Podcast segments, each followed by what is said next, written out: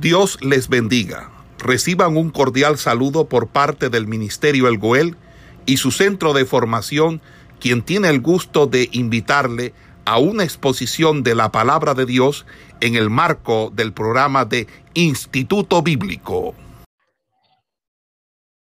Ok, eh, continuando pues con el tema que veníamos tratando en la clase pasada, eh, nos quedamos eh, hablando con respecto a la oración que se hace con sabiduría, con entendimiento. Entonces vamos a mirar lo siguiente. Cuando nosotros hablamos eh, referente a, esta oración, que es la de sabiduría, esto nos indica que nosotros cada vez que nos vamos a presentar delante del Señor, vamos a orar en su presencia, debemos de hacerlo con el entendimiento. Mire esto. Cuando nosotros vamos a la Biblia, eh, nos encontramos con algo y es que nos dice que no uséis vanas repeticiones. ¿Qué pasa en muchos casos cuando nosotros no oramos con sabiduría, con entendimiento? Tendemos a caer en una repetición y repetición y repetición de palabras que muchas veces no tienen sentido y no tienen lógica, de lo cual nosotros estamos orando en ese momento. Entonces, mire lo siguiente.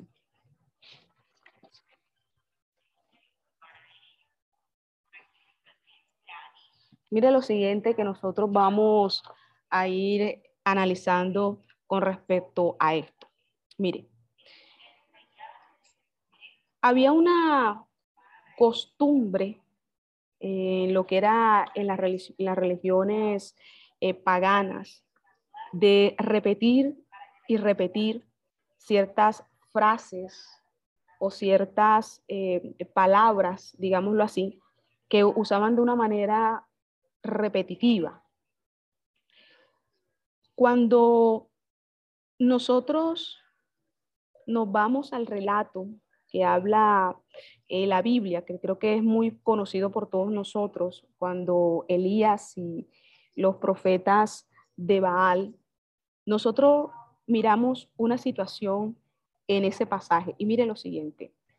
Cuando nosotros miramos el relato del enfrentamiento de Elías con los profetas de Baal, a nosotros, nosotros en el pasaje encontramos que los profetas de Baal estuvieron desde la mañana hasta el mediodía diciendo, oh Baal, respóndenos, oh Baal, respóndenos, algo muy repetitivo, mostrando que su esfuerzo fue totalmente en vano porque no tuvieron respuesta alguna de lo que estaban pidiendo. ¿Qué podemos ver nosotros en este caso o en esta situación? Que el Dios pagano no respondió y que sus ruegos o sus oraciones fueron, digámoslo así, inútiles, o sea, no sirvieron porque no hallaron respuesta alguna. Mire, el objetivo o el objetivo final o lo que ellos buscaban haciendo esta repetición a Baal no surgió o no dio ningún efecto. Ahora bien, cuando nosotros oramos, nosotros tenemos que tener un sentido lógico de lo que nosotros estamos orando, de lo que nosotros estamos pidiendo. Tenemos que ser coherentes, porque al momento de nosotros orar, nosotros no, no perdemos la noción de las cosas, nosotros estamos conscientes de lo que estamos, de lo que estamos eh, hablando. Entonces, esto es muy importante al momento de nosotros orar y pedirle a Dios. El apóstol Pablo en el libro de Corintios, en Primera de Corintios, nos recuerda que el creyente, o sea, el cristiano, siempre debe de orar con el entendimiento, con el entendimiento.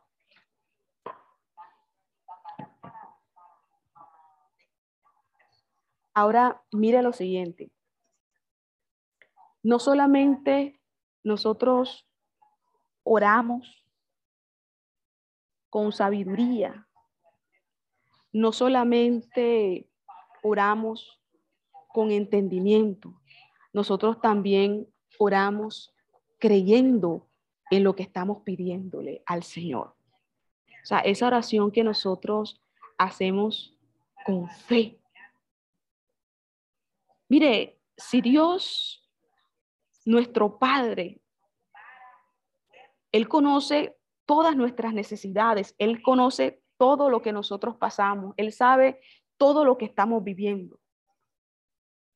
Él lo conoce todo, absolutamente de nosotros. De hecho, antes de que una palabra salga de nuestra boca, Él ya sabe, Él lo conoce todo.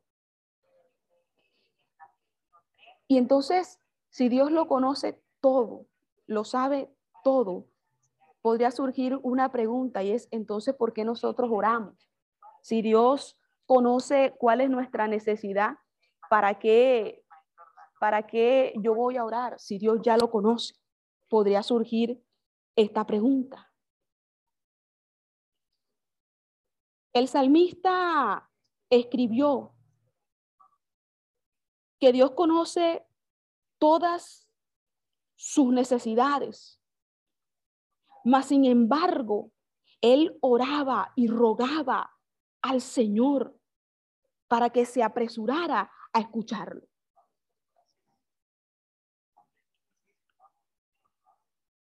Dios, por ser omnisciente, conoce nuestras necesidades. Pero eso no quiere decir que nosotros no nos podamos postrar delante de Él y decirle al Señor cómo estamos, cómo nos encontramos, qué nos está pasando, qué nos está sucediendo, que necesitamos de su ayuda que necesitamos de Él, que necesitamos que Él intervenga, que Él haga algo. El hecho de que Él conozca todas las cosas no nos exime a nosotros de orar al Señor pidiéndole por eso.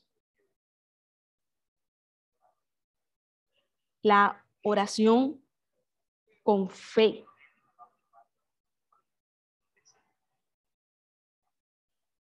Oración con fe. ¿Y sabe ¿Qué nos enseña a nosotros? La oración con fe nos enseña a nosotros a doblegar nuestro orgullo. Nos enseña a nosotros a reconocer que dependemos completamente, absolutamente de Dios. El orar con fe y poner nuestras cargas en el Señor y el poner nuestras situaciones al Señor, eso nos enseña a nosotros a doblegar nuestro orgullo, a reconocer que las cosas no se solucionan por nuestras propias fuerzas, sino que la única manera de buscar solución y respuesta dependerá de Dios. Entonces, Mire todo lo que abarca la oración en muchos de los aspectos que nosotros hemos venido analizando a lo largo de el evangelio de Mateo. Entonces, mire lo, mire lo siguiente. Cuando oramos, debemos tener la certeza y la confianza de que el Señor conoce el motivo de nuestra petición. Y no solamente que Él la conoce, sino que Él puede responderla. Mire, no solamente tener la certeza de que Él conoce las cosas, sino que también puede responder. Puede responder. Eso es fe. Eso es confianza. Eso es seguridad. Entonces, mire lo siguiente. Y el que escudriña los corazones sabe cuál es la intención que en él hay. La razón por la cual nosotros le estamos pidiendo a Dios.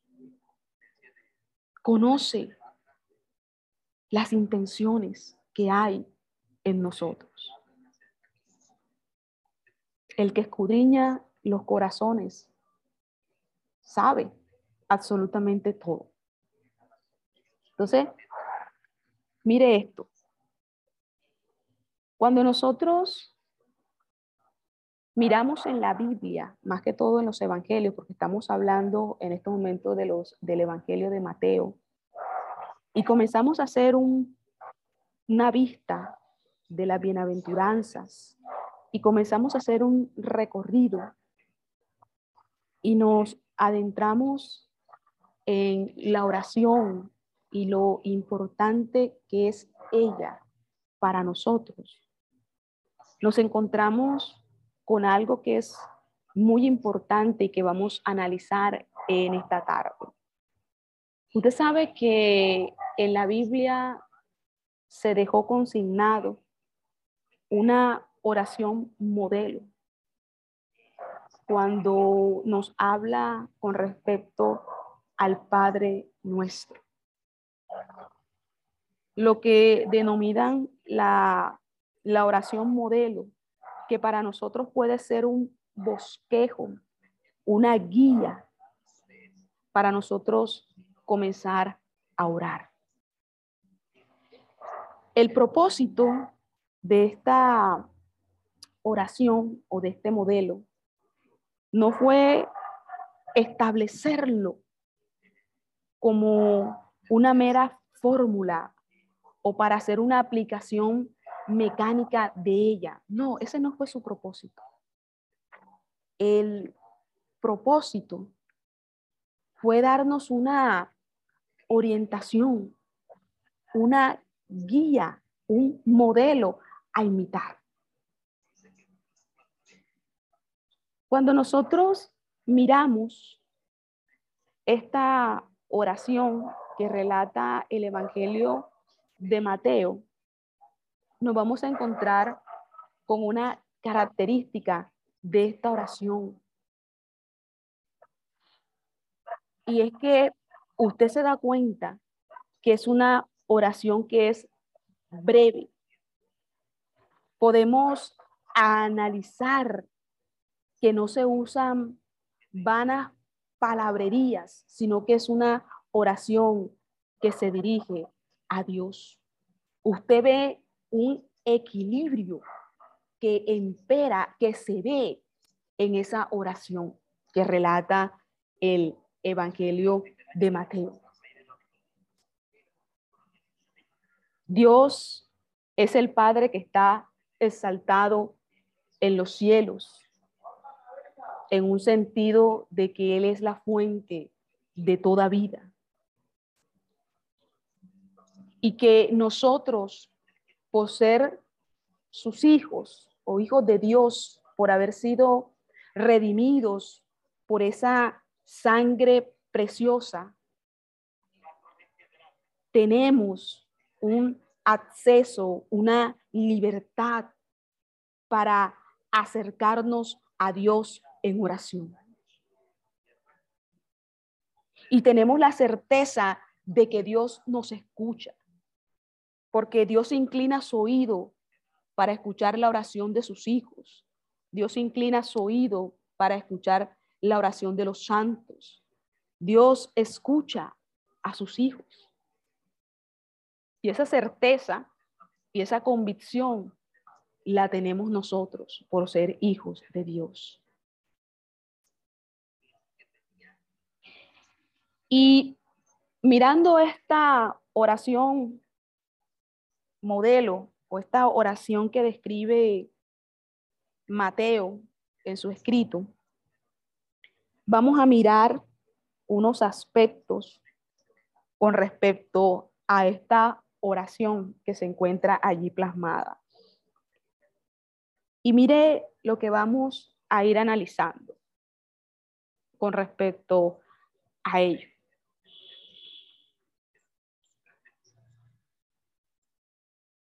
Él nos señaló, nos habló de que nosotros como sus hijos debíamos de amar a todos aquellos que nos perseguían del mismo modo en que lo hizo el Padre que está en los cielos. Nosotros debemos de amar a nuestros enemigos, así como Dios nos amó a nosotros, así como Dios nos perdonó a nosotros, nosotros también debemos de amar y de perdonar. Y partiendo de allí, vamos a analizar lo siguiente. La expresión que encontramos cuando nos dice que estás en los cielos nos indica el lugar donde Dios reside. Si bien Él es omnipresente, su lugar de residencia es precisamente en los cielos. En este sentido de pertenecer a la familia de Dios, nos concede el derecho de poder acceder con confianza a Dios y acercarle, acercarnos y presentarle a Él nuestras peticiones, nuestras necesidades. Tenemos libertad para entrar confiadamente ante su presencia. Encontramos otra expresión cuando nos dice, santificado sea tu nombre es un reconocimiento de la santidad, es un reconocimiento de la grandeza, es un reconocimiento de la exaltación, de honra. Son términos que expresan mucha reverencia a Dios. Cuando encontramos la expresión, venga tu reino, en cuanto a la naturaleza del reino de Dios. Y podríamos considerar esta frase sinónimo de aquella que nosotros encontramos en el libro de Apocalipsis, cuando nos dice, si ven, Señor Jesús, en Apocalipsis 22, 20. El anhelo que nosotros tenemos como creyentes es que el Señor venga pronto. Ese es el anhelo que cada uno de nosotros tiene, que Él venga pronto. Debemos amar la venida de Cristo. Amar su venida.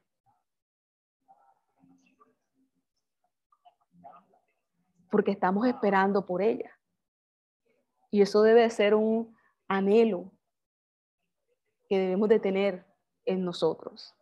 Que Él venga. Y más cuando vemos este mundo que cada día crece en maldad y cada vez que nosotros vemos cómo este mundo se pervierte, se corrompe, cómo la gente está endureciendo su corazón, dándole la espalda al Señor, con más deseo y anhelo queremos que Dios venga. Cuando encontramos la expresión que nos dice, hágase tu voluntad como en el cielo, así en la tierra.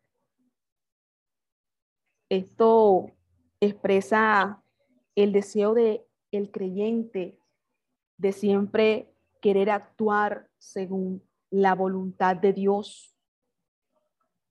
Cuando encontramos la expresión, el pan nuestro de cada día, dánoslo hoy. Una expresión que traduce de cada día. Mire esto.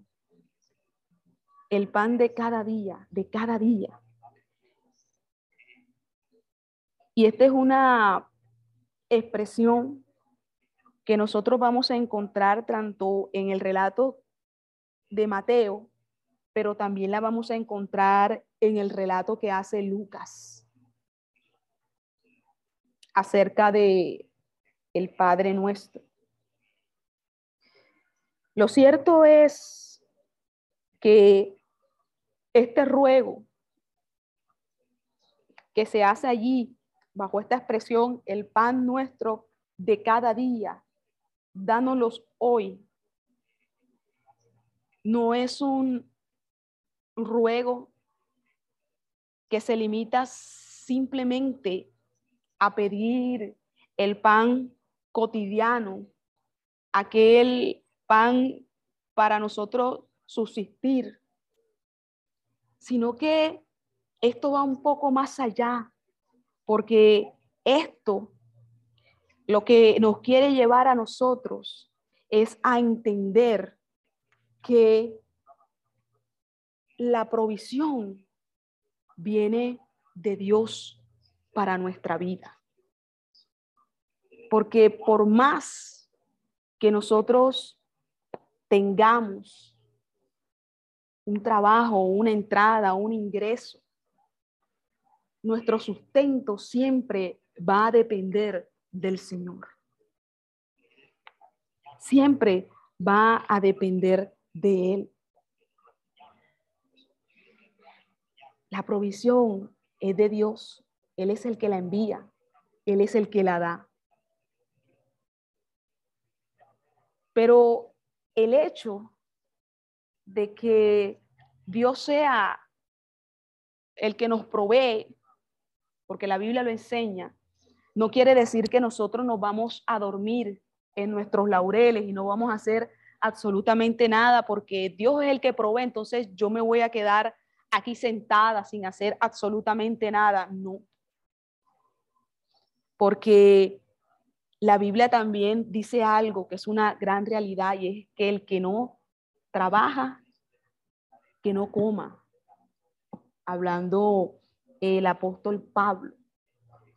Pero lo que nos quiere enseñar esto es que no pongamos nuestra confianza en lo que nosotros humanamente podamos hacer sino que siempre tengamos presente que el Señor es el que nos sustenta y el que nos provee. Porque si nosotros estamos trabajando, ha sido porque Dios abrió esa puerta. Si nosotros tenemos un ingreso o, una bendición, es porque Dios abrió la puerta. Y eso nunca se nos puede olvidar a nosotros que nuestro proveedor y nuestra provisión siempre viene de Jehová de los ejércitos.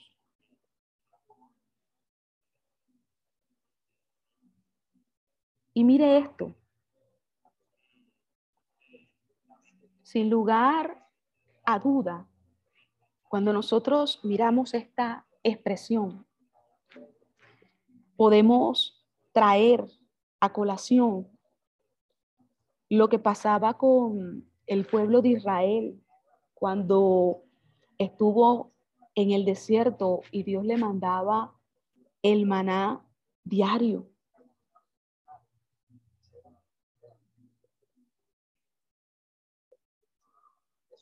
Una situación que nosotros podemos analizar. Cuando ellos iban en el desierto, que recibían la provisión diaria de parte de Dios. Dios se ocupaba de su sustento diario. Dios proveía el maná diario, el cual ellos no podían almacenar, ellos tenían que comer porque Dios todos los días le daba el alimento. Y mire esto, el Padre nuestro, con todo el sermón, muestra o nos habla de que Dios sostiene al hombre cuando es fiel a Él. Cuando aprende a que Él no depende de sus propias fuerzas, sino que depende de Dios. Miren todo lo que encierra este, esta oración, quizás corta, no es muy larga, pero si usted comienza a analizar cada una de sus frases, cada una de las expresiones que escribió Mateo, eso tiene un trasfondo y un contenido importante y que trae enseñanzas para nosotros hoy en día. Entonces, mire lo siguiente. Perdónanos nuestras deudas como nosotros perdonamos a nuestros deudores. Perdonan, perdónanos nuestras deudas como nosotros perdonamos a nuestros deudores. Mire esto. El discípulo del Señor también ha de saber reconocer cómo Dios le perdonó a él y no solamente recordarlo, sino tenerlo presente. El profeta Nemías, por ejemplo, era consciente de la, de la pésima situación por la que atravesaba el pueblo y que él sabía que esa pésima situación se debía a todas las desobediencias y pecados que el pueblo cometía en contra de Dios. Pero aún así clamaba, rogando por perdón de Dios para el pueblo. Él sabía que Dios era perdonador, que Dios era clemente, que Dios era compasivo y oraba a Dios pidiendo perdón por el pueblo. Y mire esto, aquel que recibe el perdón de Dios también debe estar dispuesto a perdonar a otros. Mire esto, aquel que es perdonado por Dios debe de estar dispuesto a perdonar a otros. Quien ha recibido el perdón de Dios debe de perdonar a sus enemigos, perdonar a aquel que le hizo mal, aquel que le hizo algún daño en algún momento, obró de mala manera, perdonarlo así como Dios nos perdonó a nosotros. Eso es muy importante. Y mire lo siguiente, que vamos a seguir analizando allí.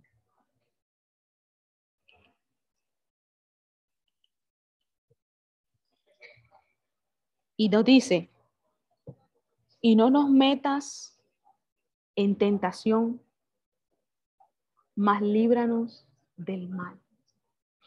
Y no nos metas en tentación, mas líbranos del mal. La tentación, nosotros podemos asociarla o decir que es un sinónimo de prueba.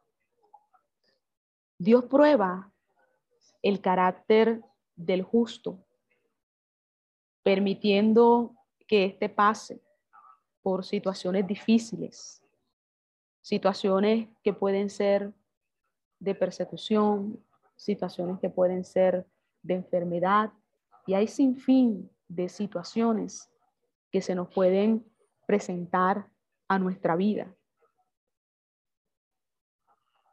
Pero el resultado final de la prueba será siempre la refinación del carácter en nosotros. Y no solamente eso, sino que la prueba trae consigo el que nuestro yo, nuestra carne, nuestro orgullo se vaya doblegando de tal manera que nosotros aprendemos a depender de Dios.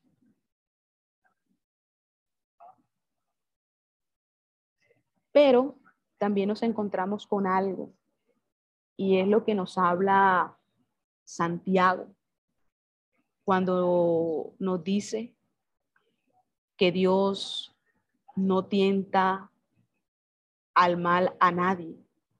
Y como encontramos en el libro de Corintios, cuando el apóstol nos señala que el poder del tentador está limitado por Dios, al igual como sucedió en el caso de Job.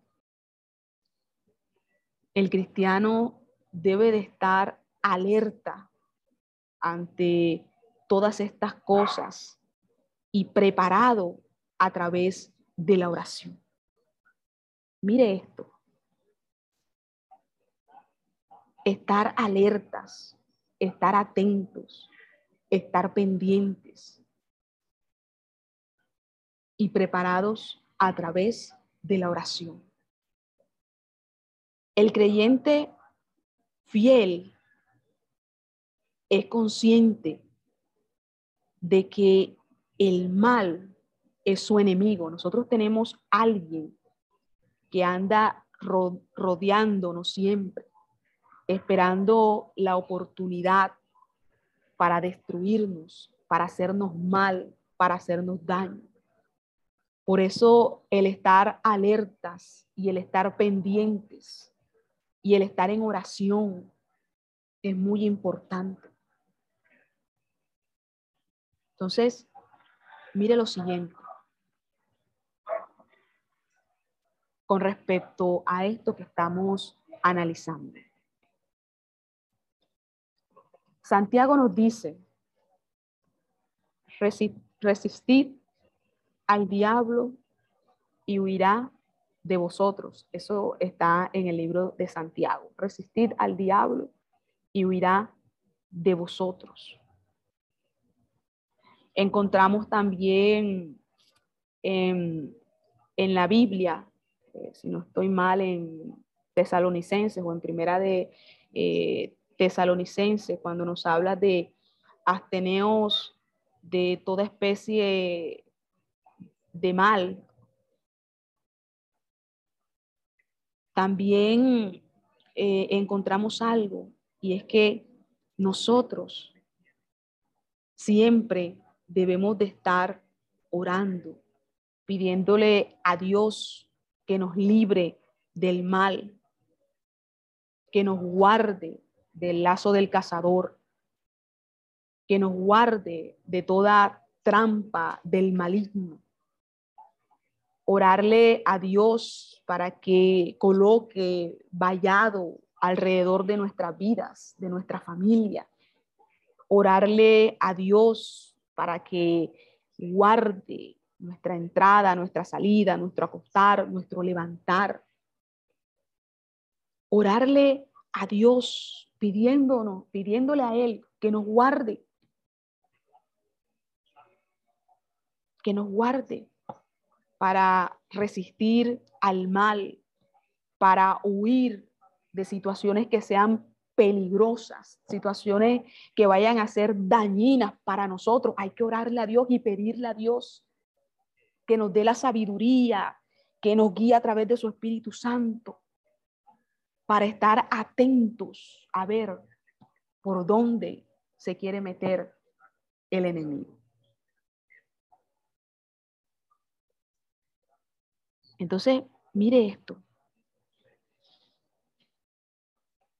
Cuando nos encontramos con algo que también es, es importante de que nosotros analicemos cuando nos dice, porque si perdonáis a los hombres sus ofensas, vuestro Padre Celestial también os perdonará a vosotros. Pero si no perdonáis a los hombres, tampoco vuestro Padre os perdonará vuestras ofensas. Mire esto. Esta frase viene a explicar el perdón que nosotros pedimos en la oración.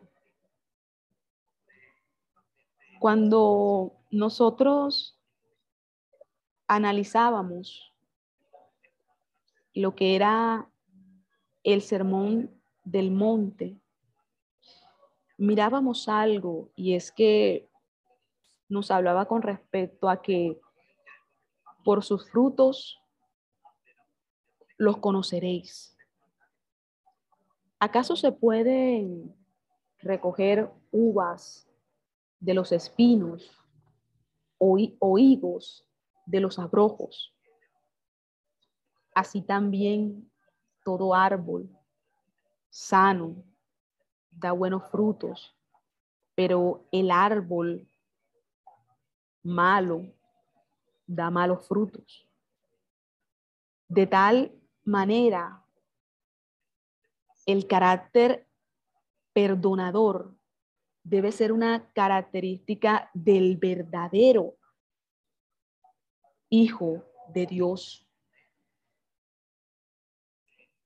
Mire esto, el carácter perdonador, carácter perdonador. El saber perdonar a aquel que nos ofende, aquel que nos ha ofendido nos ha lastimado, quizás nos ha herido con palabras o hechos, pero que esto nos está llevando a que nosotros entendamos que es importante que nosotros perdonemos y que sepamos perdonar.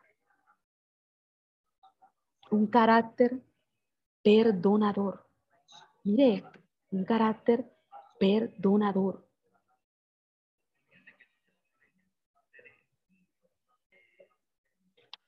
Se encuentran, se encuentran allí.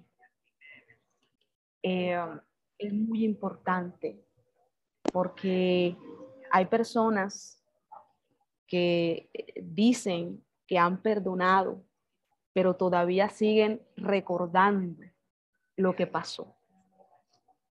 Y aquel que perdona realmente es alguien que no vuelve otra vez a estar trayendo al presente lo que pasó.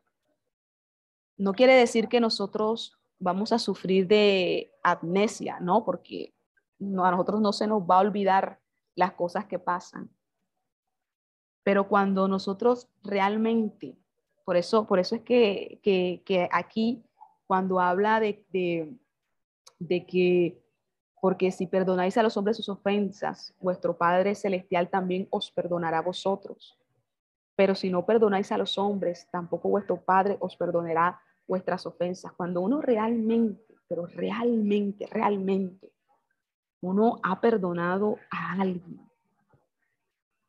uno no vuelve, cuando yo le hablo de no acordarse, es que ya eso no le causa a uno ni dolor, ni tristeza, ni le causa a uno absolutamente nada porque el perdón lo que hace en nosotros es una sanación donde son cerradas las heridas que fueron abiertas por esa situación. Por eso es que aquí yo les hablaba con respecto al carácter perdonador y que eso es una característica que tiene que tener el verdadero seguidor, discípulo de Cristo. El verdadero discípulo, seguidor de Cristo. Tener un carácter perdonador. Mire esto, un carácter perdonador. Y eso es algo que a nosotros nos llevaría a analizar y a pensar si nosotros verdaderamente tenemos ese carácter perdonador en nuestras vidas. Si en verdad nosotros tenemos ese carácter y si ese carácter perdonador hace parte de nosotros. Nos lleva a reflexionar mucho con respecto a actitudes, comportamiento, acciones que nosotros hemos podido llegar en, o llegar a tener en un momento dado bajo alguna, algún tipo de circunstancia o situación vivida. Entonces, esto es muy importante y esto es algo a lo cual Dios nos quiere llevar a nosotros. Si verdaderamente somos hijos de Dios, en nosotros tiene que haber un carácter perdonador. Entonces, mírelo, mire eh, lo que vamos a seguir mirando, mirando eh, allí. Entonces, mire esto. Aquel que ha sido perdonado por Dios debe perdonar a los hombres. Ahí está. Eso no es más ni qué decir ni qué añadir aquel que ha sido perdonado por Dios debe perdonar a los hombres. Eso es todo, perdonar a los hombres. Pero entonces mire esto, hay algo que nosotros vamos a enlazar con la oración y todos estos temas que nosotros venimos hablando con respecto a la oración y es el ayuno. Entonces, mire esto. La oración y el ayuno van de la mano y son un complemento el uno del otro. Y vamos a, mirar, a mirar esto. Entonces, mire esto. El ayuno. Ya miramos varios aspectos con respecto a la oración y todo lo que pues abarca este tema. Y ahora vamos a mirar otra, otra cosa que es muy importante y es el ayuno. Y vamos a mirar y vamos a mirar lo siguiente, mire. El ayuno, ¿verdad? Consiste en una abstención voluntaria de alimentos para dedicarse especialmente a la oración. Porque cuando nosotros ayudamos, nos estamos absteniendo de consumir alimentos, ¿verdad? Entonces, podríamos decir de manera sencilla que el ayuno consiste en una extensión voluntaria de alimentos para dedicarse especialmente a la oración. Ahora bien, el ayuno también eh, trata o, o podemos hablar que era una práctica que hacían en la antigüedad los discípulos, por lo menos los discípulos de Juan el Bautista, ellos practicaban el ayuno. Por lo menos los fariseos también practicaban el ayuno. Y de hecho, los fariseos lo hacían dos veces por semana. Pero pasaba algo y por eso nosotros tenemos que tener mucho cuidado con respecto al ayuno. Y es también cuál es el propósito y la intención por la cual nosotros ayudamos. Yo creo que nosotros hemos venido analizando temas atrás con respecto a cómo los fariseos usaban todas estas cosas, no porque realmente ellos quisiesen buscar de Dios, sino que ellos siempre querían que las personas vieran o que las personas supieran que ellos hacían estas cosas. Siempre de una manera de que los demás estuvieran viendo lo que ellos hacían, más no porque realmente quisiesen buscar de Dios. Entonces, con esto nosotros tenemos que tener también mucho cuidado. ¿Por qué nosotros ayunamos? O sea, ¿por qué realmente nosotros nos apartamos para Dios y podemos hacer ayunos eh, parciales o podemos hacer ayunos eh, de largo, en que nos podemos retirar dos, tres, cuatro, cinco, siete días, simplemente ayunar, a orar, a buscar el rostro del Señor. ¿Cuáles son nuestras motivaciones? O sea, ¿qué es lo que nos motiva a que nosotros ayunemos? Entonces, mire esto.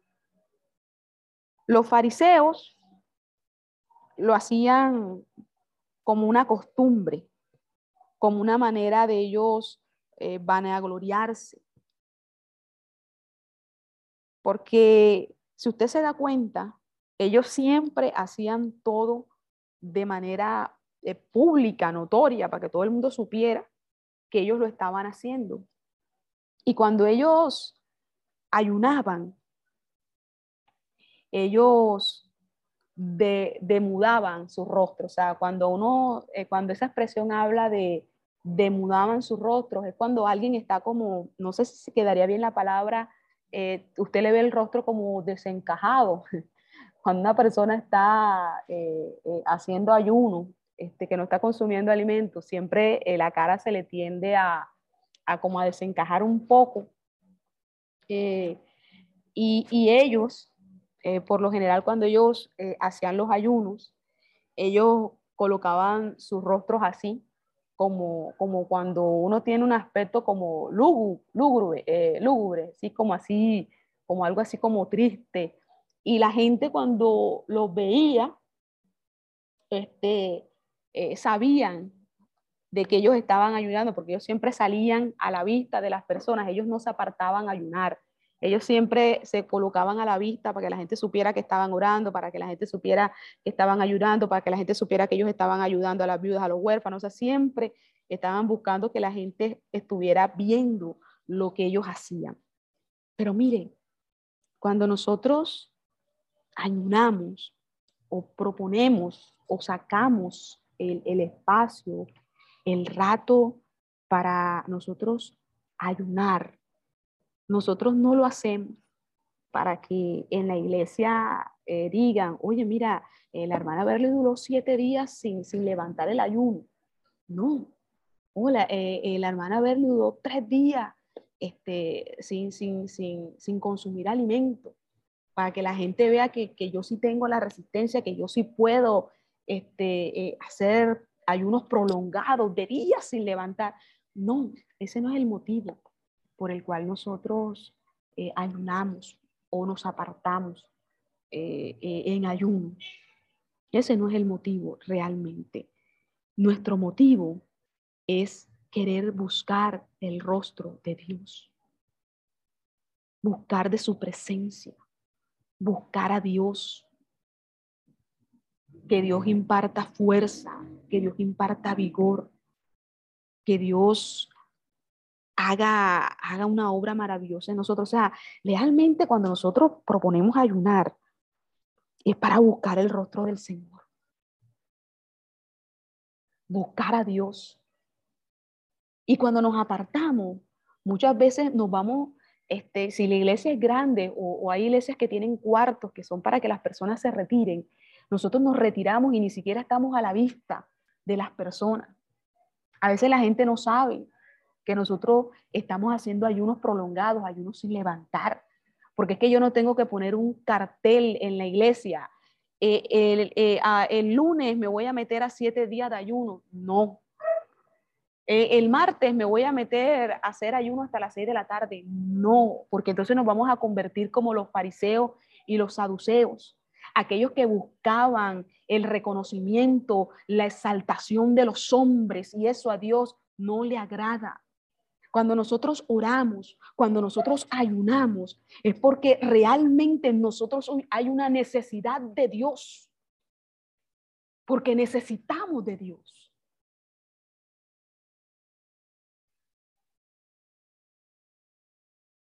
Por eso lo hacemos. Entonces, mire esto. Ayunamos buscando a Dios y no buscando el reconocimiento de los hombres. Ayunamos como un acto de humillación, como un acto de quebrantar nuestra carne delante de Dios. ¿Cómo quebrantamos nosotros esta carne? Con ayuno, con oración. Un acto de humillación, un acto de quebrantamiento, un acto de doblegarnos un acto de pedirle a Dios que nos ayude a menguar cada día para que sea Él el que crezca en nosotros. Por eso también ayunamos, como un acto de humillación, de quebrantar esta carne. Entonces, usted se da cuenta cuáles son realmente los motivos por los cuales nosotros debemos ayunar. Entonces, mire esto, que nosotros podemos seguir mirando aquí con respecto al ayuno. Hablábamos de que ayunamos para buscar de la presencia de Dios. Hablamos de que ayunamos como un acto de humillación, de quebrantamiento, ¿verdad? Y tenemos que estar claros en algo, y es que nosotros no ayudamos buscando un beneficio de Dios. Y mire esto, porque hay personas que ayunan buscando algo, eh, ¿cómo se diría? Buscando algo eh, de a favor, por decir, bueno, Señor, yo ayuné tres días, entonces tú ahora me tienes que dar esto, me tienes que responder esto. O sea, como, como una especie de, eh, no sé si suene, si, si la palabra quedaría aquí, después usted me dirá, pero sería como, una, como un medio de, de que nosotros extorsonemos a Dios, digámoslo así, de decir, bueno, yo voy a ayunar, pero, pero Dios mío, tú me tienes que dar esto. Bueno, yo voy a, a retirarme, pero tú me tienes que, dar esto. No, no y no. Nosotros no ayunamos por eso, porque nosotros sabemos que las cosas son añadidas por Dios. Las bendiciones, Dios las añade. Lo que nosotros necesitamos, Dios lo da. Pero ese no tiene que ser el motivo por el cual nosotros nos vamos a ayunar y nosotros vamos a orar como especie de un canje. Bueno, entonces yo oro, pero entonces tú me das. Bueno, yo ayuno, pero entonces tú me, tú, tú, tú, tú, tú me, tú me das esto. No, no, no, no, no. Estamos cerrados si nosotros estamos utilizando este método como una especie de canje con Dios. Nosotros oramos y ayunamos porque nosotros necesitamos de Dios. ¿Y cómo buscamos nosotros de Dios? A través de la oración, a través del ayuno. Si Dios va a responder, Dios lo va a hacer. Si Dios nos va a dar, Dios lo va a hacer. Pero mi motivación principal para llorar y para yo ayunar no debe de ser para que Dios entonces sí me dé. Porque entonces, si yo no oro, si yo no ayuno, Dios no me da. Entonces yo lo voy a hacer para que Dios me dé. Estamos teniendo unas motivaciones muy erradas y muy equivocadas. Como les decía ahorita, nosotros oramos y ayunamos como un acto de humillación y para buscar del Señor. Y cuando nosotros hacemos eso, Dios se encarga de las demás cosas. Dios se encarga de lo demás. Entonces, es muy importante que nosotros tengamos claros el por qué oramos y el por qué ayunamos. Eh, ah, bueno, este, yo creo que me pasé, me pasé. Esperamos que este estudio haya sido de bendición para su vida y ministerio. A Dios sea la gloria. Este es el Ministerio El Goel, vidas transformadas para cumplir el propósito de Dios.